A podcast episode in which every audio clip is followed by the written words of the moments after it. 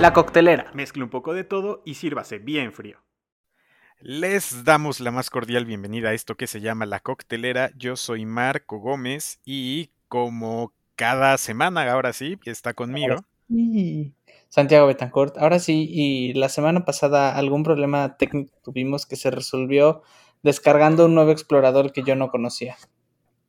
Muy bien, pues al menos ya pudimos grabar, bueno, podemos grabar bien como siempre y sin ruidos raros que tengas que arreglar en, en postproducción. Es correcto, pero enos aquí. ¿De qué vamos a hablar hoy? Vamos a hablar de la clase media, porque en los últimos días ha habido un gran revuelo alrededor de este concepto. A ver, empecemos. ¿Qué es la clase media? ¿Es un mito o es una realidad? Tú, di- tú dime, ¿qué crees que es la clase media? Pues si divides a la sociedad en tres clases, media, alta y baja, la clase alta son los que más ganan, la clase baja los que menos ganan y la clase media los que ganan entre los de la clase baja y entre los de la clase alta. ¿Cuánto ganan? ¿Cuánto es ese ingreso? Y o cómo delimitarla, nunca he entendido. Siento que hay, o sea, debe haber alguna metodología estricta, pero también hay mucho ruido alrededor de cómo se determina qué es clase alta y qué es, qué es clase baja. A mí en algún momento en la carrera, por estudiar cosas de marketing, nos pusieron a hablar de las, o sea, clase media y eso alrededor de estratos socioeconómicos y como eran unas calificaciones con letras, ya no me acuerdo, pero, pero supongo que la clase media es otro concepto.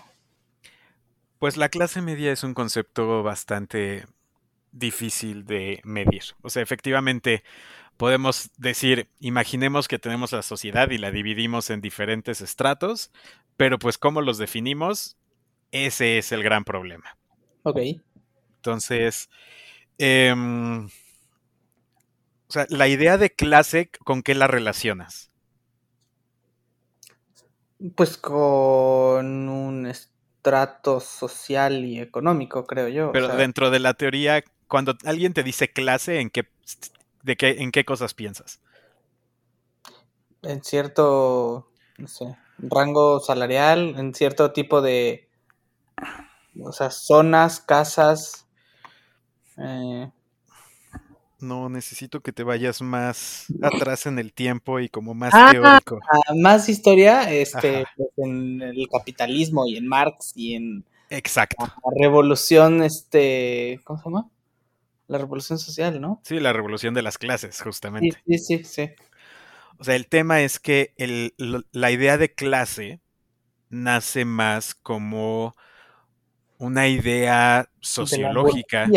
Este, sí, sí, sí, sí. Entonces, o sea, de hecho, justamente el primero en hablar de clases, pues es Marx. Y, y de hecho, para él es, para él solo hay dos clases, el proletariado Ajá, y pues los capitalistas, los burgueses. correcto. Entonces no hay una clase media propiamente para él. Es, son relaciones antagónicas donde unos son dueños del capital, o, en es- o sea, lo que conocemos como la- la- los fierros, la maquinaria, todo esto, y el proletariado, que pues es quien trabaja y, y, y realmente es el que produce el valor en las cosas, pero bueno, ese es ya lucha meternos con, clases es lo que mueve a la historia bla, bla, bla. Ajá. Ahora, por otro lado, eh, otro de, las, de los grandes autores que habla sobre clases es este Max Weber. Mm, pero él lo hace como desde un punto de vista un poco más, eh, no complicado, pero sí más multidimensional. Él dice que, eh, pues dentro de una sociedad puedes ubicar a una persona por eh, su poder económico, el prestigio que tiene ante su comunidad y el poder político. Entonces, como que ya van do- va dando otras...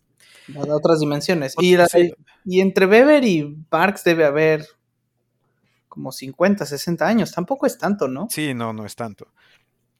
Ahora, pero Weber, sí, clase, sí, la, la, el, el término de clase lo usa espe- específicamente para hablar de condiciones económicas y, y de riqueza específicamente. Entonces, eh, como que es un poco difícil una vez que, que, que el concepto de clase nace de temas un poco más de no tanto de economía pura, o sea, de los números, de análisis de datos, sino más de, de economía política, que pues, e, e, en esos tiempos iba un poco más pegado como a, a la parte teórica de la política o de la sociología. Pues es un poco difícil pasar de estos conceptos que son todavía medio abstractos, porque además, pues en este tiempo no tenías la cantidad de datos que puedes tener hoy en día.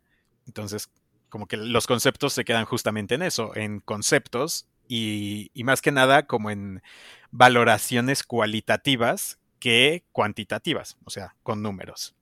Pero pues sí, o sea, la idea de clase media ha sobrevivido durante algunos años y pues si, si, si queremos hablar de ella es necesario, pues primero que nada, definirla.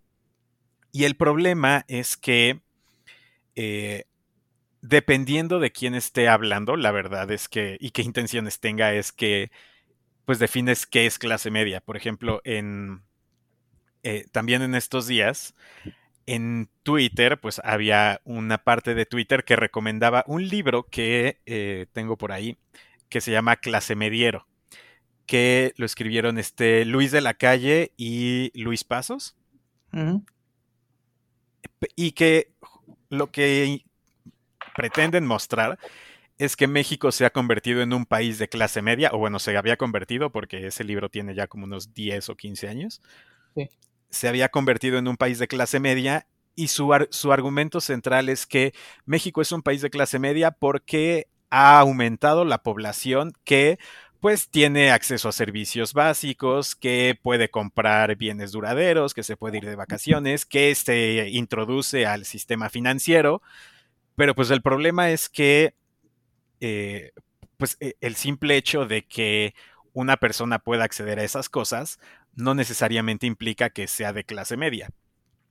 Eh, y digo, ese es un libro, pues quizá un poco de, de, los libros que te podrían vender en Sanborns, pero no, o sea, me refiero a que no es una investigación económica ¿Seria? Con, con datos seria. Y eh, ya cuando te metes a investigaciones un poco más formales sobre la clase media, pues empiezas a tener justamente problemas para definir qué es clase media. Este, a, ti, si tú investigaras sobre clase media, ¿cuáles serían los, o sea, cuál sería tu, definición de clase media? No sé, yo siento que tiene que ver con, o sea, la clase media en la parte baja eh, o sea, debería tener algún mínimo de, no sé si ingreso o acceso exacto a ciertos servicios públicos. Em, a, o sea, que, sea un, posibilidad de, de inversión, o sea, posibilidad de como como dinero, dinero que sobre para destinarlo a otras cosas, llámese inversión, llámese entretenimiento, llámese, etcétera, etcétera, sin, sin ser como muy, muy grande y en la parte alta, mm, o sea, marcar otro límite donde cierto, o sea, supera, ¿no? El, porcentaje de, de, ingreso que se puede destinar a otras cosas, etcétera, etcétera, pero, pero, o sea, no, no, no, la verdad es que siento que es un concepto demasiado abierto para entender qué es baja, alta y media. Ok. Pues depende de qué estudio estés consultando, va a ser la definición que tienen de clase media. Ok. Este, por ejemplo, de, la literatura que, que revisé para, para este podcast, porque pues realmente no es tanto mi, tema, tengo que aceptarlo. Em, la mayoría de las, de, de, las definiciones sí tienen esta idea de que ser clase media es que tengas el suficiente ingreso y la seguridad, o sea, que ese ingreso te dé la seguridad de que no vas a caer en pobreza. Ah, ¿Qué es pobreza? Ese es otro tema, porque ¿Qué es pobreza? O sea, la pobreza para el Banco Mundial es eh, que las personas ganen más de 2 dólares al día. Pero pues aquí en México, o sea, ganar más de 40 pesos al día, o sea, es una grosería. Eh, pero quizá 2 dólares al día en algún país africano, pues sea, sea suficiente. Entonces, como que también dependiendo de el país en el que estás, de las condiciones económicas del país, de la sociedad, pues de, es, la diferencia de qué es pobreza. Aquí en México, la medición oficial de la pobreza la hace Coneval, que es el Consejo Nacional de Evaluación de la Política de Desarrollo Social, y que tiene una canasta de bienes y servicios que dice, esta canasta es lo mínimo que necesita una persona para, eh, pues para sobrevivir. Básicamente es una canasta de subsistencia. Ok. Pero además... Comprar. Sí, para comprarla. Eh, cuesta 110 eh, pesos con 40 centavos el dato a abril. Diarios. 110 pesos diarios y con eso por persona. No caería en en pobreza por ingresos. Ahora, la pobreza en México se mide de manera multidimensional. No, no es que ganando arriba de cierto umbral ya no seas pobre, sino que además del ingreso considera eh, rezago educativo, servicios de salud, eh, acceso a seguridad social, eh, alimentación, vivienda y servicios básicos. Entonces, tienes la parte de los ingresos, pero también estas seis dimensiones que le llaman, este, eh, ah, ¿cómo le llamas? Se me fue. Eh, carencias sociales. Entonces, eh, si tú ganas menos de la línea de, de, pobreza por ingresos, es lo que vale esta canasta, y tienes más de dos carencias sociales en estas seis dimensiones, entonces eres pobre y eres pobre extremo si, eh, además de, más de dos carencias sociales, no te alcanza ni para comprar la parte de la canasta que es solamente de alimentos. O sea, porque tienes alimentos y una parte no alimentaria que es como eh, ropa, otro tipo de transporte, otro tipo de cosas. Entonces, Eso es pobreza. ¿Qué? Eso es pobreza y o pobreza extrema, ¿no? Exacto. Ahora, eh, digo, adelantándome un poco, hay una de las investigaciones que se, que se ha hecho para determinar qué tan grande es la clase media en México es justamente utilizar, o sea, ya que tienes un marco de referencia para medir la pobreza, pues ¿por qué no utilizarlo también para medir la, la clase media? Entonces, pues para ser clase media obviamente necesitas no ser pobre, pero además necesitas eh, no ser vulnerable. Hay dos tipos de vulnerabilidad. Una es por el lado de los ingresos, es decir, puede que no tengas carencias sociales, que tengas cubierto toda la parte de educación, salud, vivienda, servicios básicos, pero pues sigues ganando menos de lo que necesitas para comprar la canasta, entonces eres vulnerable por ingresos. O puede ser vulnerable por carencias sociales, que si ganas más de lo que de lo que necesitas para comprar la canasta, pero eh, tienes más de las carencias sociales que eh, deberías. Entonces tienes estos dos tipos de vulnerabilidad y la clase media es aquella que no es pobre, que no es vulnerable por ninguna de estas dos vías, pero que además no es rico. Eh, no ser rico pues ya implica tener sí, o sea, un, un ingreso bastante alto y además no tener ninguna carencia social. Y lo que queda es la clase media. De acuerdo con eh, este, esta investigación de, em, quiero dar el, el, crédito a los autores para no nada más andar diciendo aquí que existe la, la publicación, es eh, un, un, estudio hecho por Graciela Teruel, Miguel Reyes, Enrique Minor y Miguel López, que apareció en 2018 en la revista El Trimestre Económico. Lo que encuentran es que con datos para 2014, 28% de los mexicanos son clase media.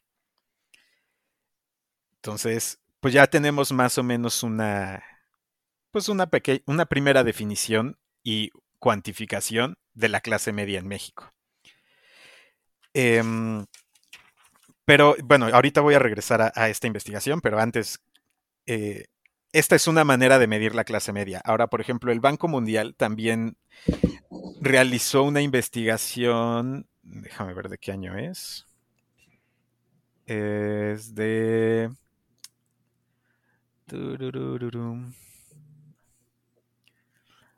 No tengan mil pestañas abiertas como yo, amiguitos. Es de 2013. Ya hay una función de Chrome para agruparlas, pero está bien. Ah, ya sé, pero no. 2013 y dice que aquellas personas, bueno, ahorita paso eso, que necesitas ganar entre 10 y 50 dólares diarios por persona para no estar con- para ser considerado clase media.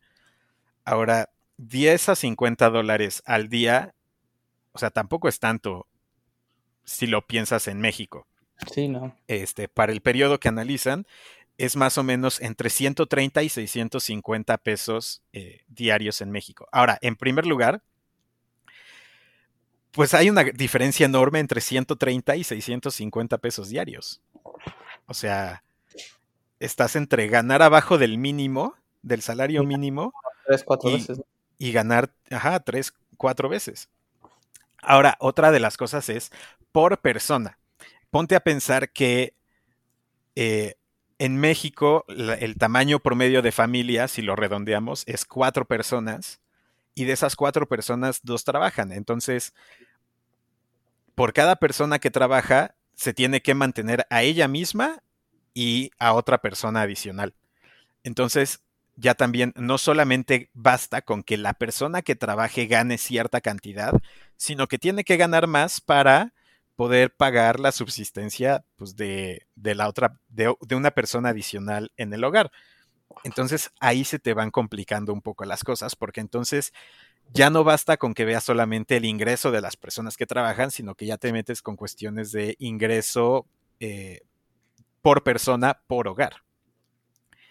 Eh, y el, otra, otra definición de clase media que encontré es de la OCDE, que dice que la clase media es todos aquellos que ganan entre el 75 y el 200% del ingreso mediano de, eh, de un país. Entonces, ahora, la mediana es el valor justo por debajo del cual está 50% de la población y el 50% está por arriba. Entonces es el que corta por la mitad. Ahora, estos días en redes sociales estuvo circulando una infografía de Forbes que justamente usa este criterio. Entonces agarran y dicen... Eh, Ay, yo no la vi. bueno, ahorita, te, ahorita que acabe de cargar, aquí está. Dice, eres clase media si tu ingreso mensual está entre 5.300 pesos y 14.300 pesos. O sea, digo, también una persona que gana entre 5.000 y 14.000 pesos clase media, o sea, ¿tú crees? No. O sea, pensemos en el, en el rango más bajo, 5.300 pesos la persona que trabaja, Sí, no. pero sea, pues, un ingreso, si, los, si son dos, si son dos los que trabajan, es un ingreso de 10 mil pesos. exacto. ¿no? Entonces, o sea, y, y no, o sea, claramente no, no se puede. Ahora también, un error que tiene esta, esta infografía de Forbes es que no están usando el ingreso mediano, están usando el ingreso medio. Y algo que pasa en México es que eh, los ingresos, la mayoría de, la de las personas ganan muy poco, pero sí hay casos en los que hay, hay algunas personas que ganan mucho más, entonces te jala el promedio. Entonces Claro. ellos tienen un ingreso promedio de 7,100 pesos, pero si tú ves la mediana, la mediana es de 6 mil pesos. O sea, 50% de los trabajadores mexicanos ganan menos de 6 mil pesos al mes y 50% gana más de 6 mil pesos al mes. Entonces, ya que le metes este criterio de la OCDE del 75% y el 200%, tu límite inferior es de 4.200 pesos, tu límite superior es de 12,000 pesos. Ahora, 4.200 pesos es prácticamente el salario mínimo. Entonces, decir que eres clase media ya ganando el salario mínimo, o sea, Sí. pues no. Estás Ah. en la línea de vulnerable, ¿no? Sí, Debe- seguramente. Sí, bueno, eh, eh, um, si eres solamente una persona en el hogar, no, no sí. estás vulnerable. Si ya hay más, pues sí, porque pues con un mínimo no te alcanza para cubrir dos veces la canasta de, de- del Coneval. Entonces, y en este intervalo de 4.200 a 12.000 pesos hay 31 millones de personas, de acuerdo con los datos de la encuesta nacional de ocupación y empleo del INEGI. 31 millones de personas en este intervalo de 53 millones de personas que están ocupadas en el país. O sea, son, son cifras que no, o sea, son irreales, la verdad no cuadran. no cuadran. Entonces, eh, a mi parecer, creo que de las tres formas de medir la clase media que hemos mencionado en estos 20 minutos, creo que la que más sentido hace y porque está adaptada al contexto mexicano es el de usar el marco de la pobreza. O sea, si, si ya tenemos un marco oficial para medir la pobreza, pues también lo aprovechamos para medir la clase media y pues como les decía, 28% en 2014, eh, 28% de la población se podía considerar clase media. Ahora, un gran problema es que eh, si tú haces los cálculos hacia atrás, la clase media llegó a ser de hasta el 40% en 2006 En México. en México. Entonces, sí hay como, o sea, esta narrativa que decía al principio de la, de- del episodio de que hace 15 años que salió el libro este de, de Luis de la Calle y Luis Pasos, pues sí, había, se había visto un crecimiento en la clase media que, que además nuestra generación vivió, o sea, siendo sinceros. En mi caso particular, pues sí, mi familia se vio beneficiada en esta transición en es- de, crecimiento de la, de la clase media, pero eh, el problema es que con la crisis del 2008, l- de 40% que se podía considerar clase media, se reduce a 28%. Y, Muchísimo. y es, o sea, y es un estancamiento de 2008 a 2014, que es para los datos que hay para esta, esta investigación que estoy citando. Si se hiciera hacia adelante, igual y se podría ver que vuelve a aumentar un poco, pero no, o sea, llega la pandemia. pero en primer lugar, no regresa a los niveles de antes de la gran recesión. Y para la pandemia, pues ya veremos, porque los datos que se usan para, para calcular la pobreza justamente se levantaron eh, el año pasado durante la pandemia. Entonces, eh, dentro de unos dos o tres meses tendremos datos de pobreza y pues igual y también se podría calcular eh, qué tanto ha, ha decrecido la, la clase media. Entonces, pues sí, como que a grandes rasgos así está la situación de la clase media en México. Cool. Ahora, creo que vale la pena nada más rescatar por qué se ha dado el debate en los últimos días de la clase media.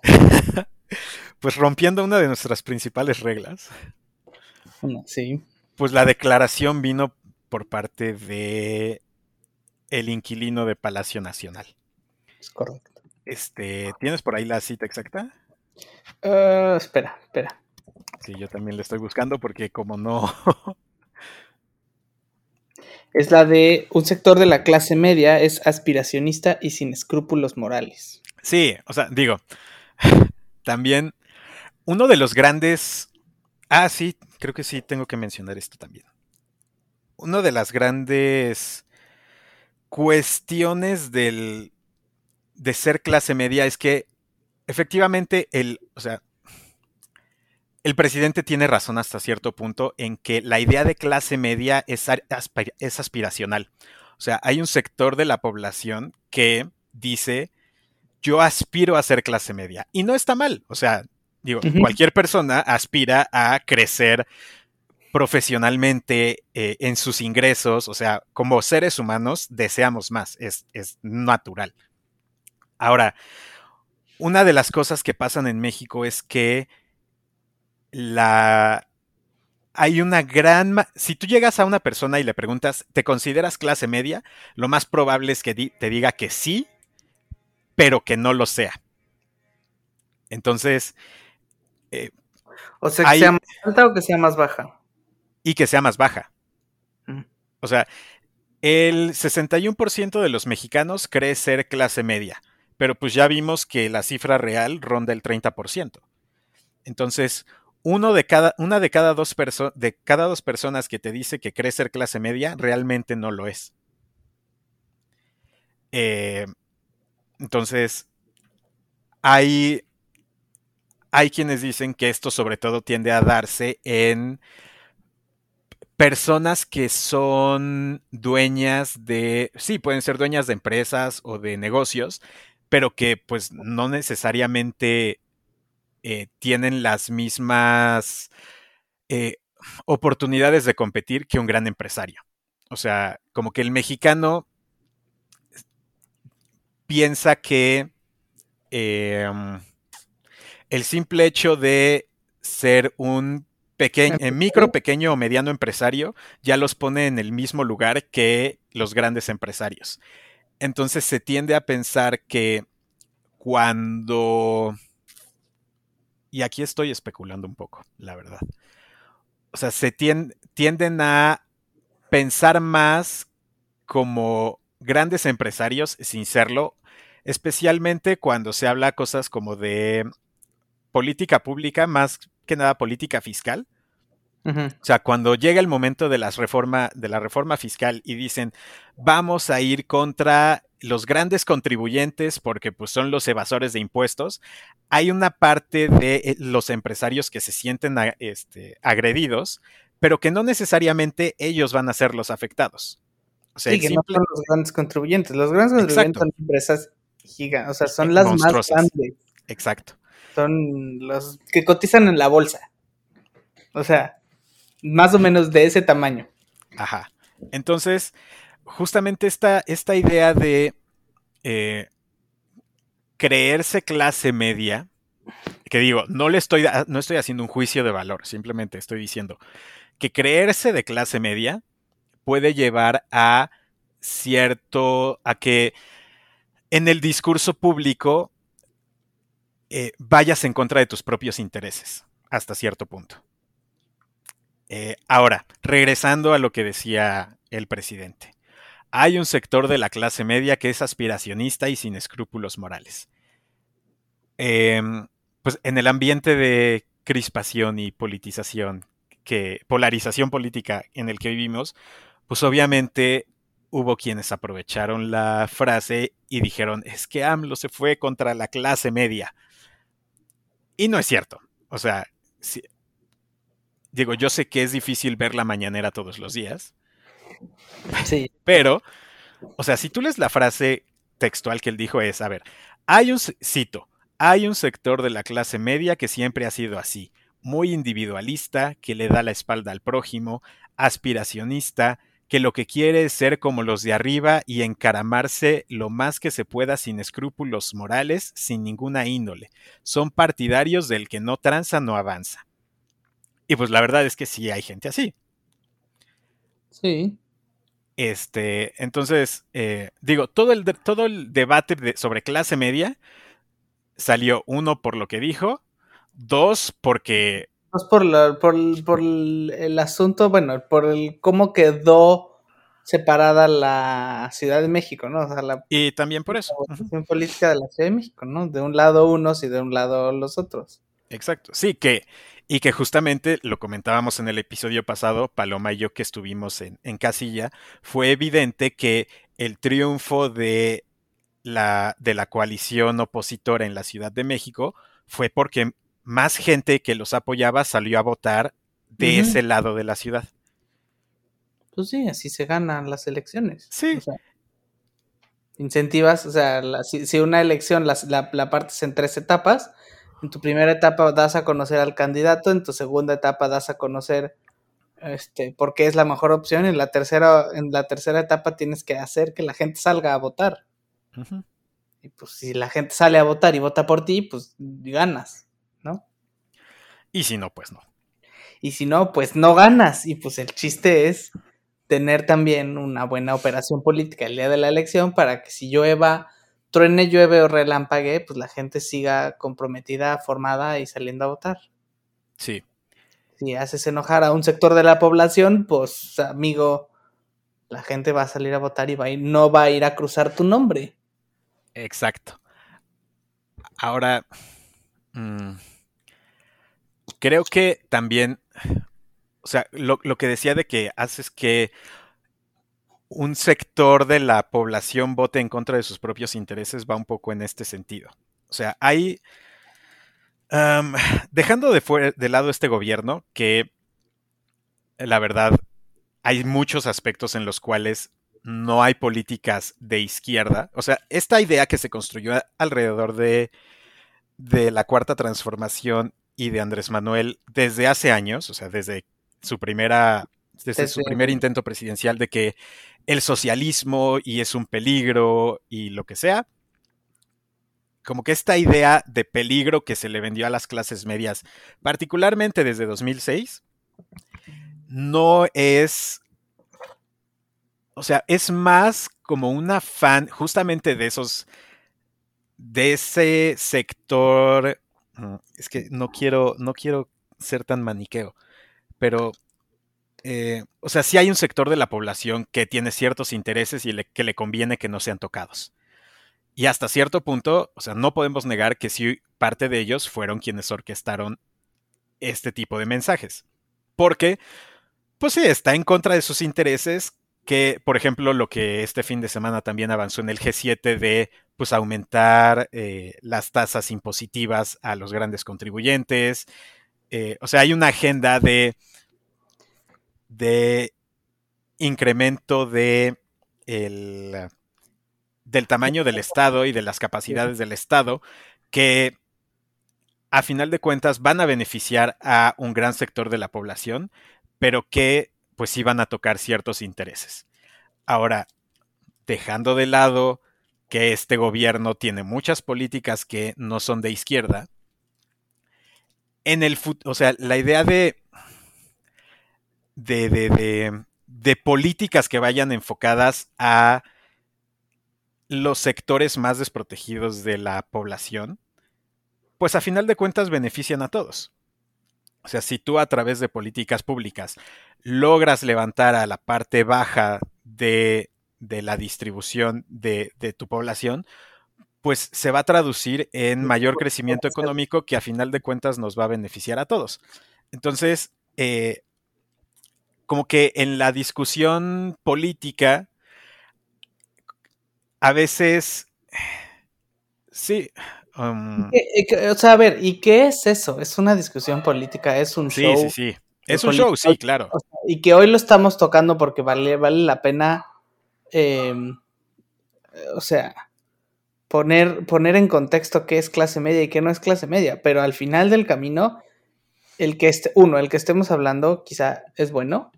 El chiste es no caer tampoco en el juego de cómo lo está hablando el señor presidente, para bien y para mal, porque no deja de ser una conversación política, un ataque que busca generar este, peleas políticas, ¿no? Más allá de resolver el problema. Sí, sí, sí. O sea, pero pues son cosas que no puedes separar. O sea, la, la parte de la política pública siempre va a ir de la mano con la parte del show político. Sí. Y. Porque necesita la aprobación para poder pasar. Uh -huh. Entonces, eh, no, se, no se puede separar, pero sí hay que tener un poco de cuidado. O sea, y es lo que, lo que siempre, cuando me pongo a discutir de, de política con familia o, o, amigos, o sea, hay que intentar ir más allá de simplemente si alguien está diciendo tal cosa, o si el presidente, o si los partidos, o si Anaya. Hay que ir un, un poco más al fondo y no quedarnos solamente en lo superficial. Sí. Pero bueno, en fin, creo que divagué un poco al final, pero... Pero el chiste era entender el tamaño de la clase media y que la clase media, la media, media y mediana son de 6 mil y 7 mil pesos mensual. Sí. sí, o sea, nada más dar contexto a la discusión de clase media. cuántos somos o- o, eh, y, y, y- sí, poner en contexto la, la situación. Entonces, la clase alta empieza en, ¿qué fue el rango 14 mil pesos o 12 mil pesos? O sea, de acuerdo a esa metodología de la OCDE, sí, pero pues, o sea, tampoco, o sea, no, Tampoco, tampoco. no. ¿Dónde pondrías tú la clase alta? Pues mira, pensando en que, mm, a ver, déjame hacer unas cuantas multiplicaciones. Por ahí de los 40 mil pesos Mensuales. mensuales por hogar. Ok, intenso. Sí, Interesante. sí, sí, sí. Pero bueno, ya, vamos a dejarle aquí. Pero bueno, nos escuchamos la próxima semana. Sin problemas técnicos. Yay, bye. Bye. Recuerda que puedes suscribirte para escucharnos en Spotify y Apple Podcast. Síguenos en redes sociales en arroba la coctelera mx, arroba gómez y arroba betancourtgs.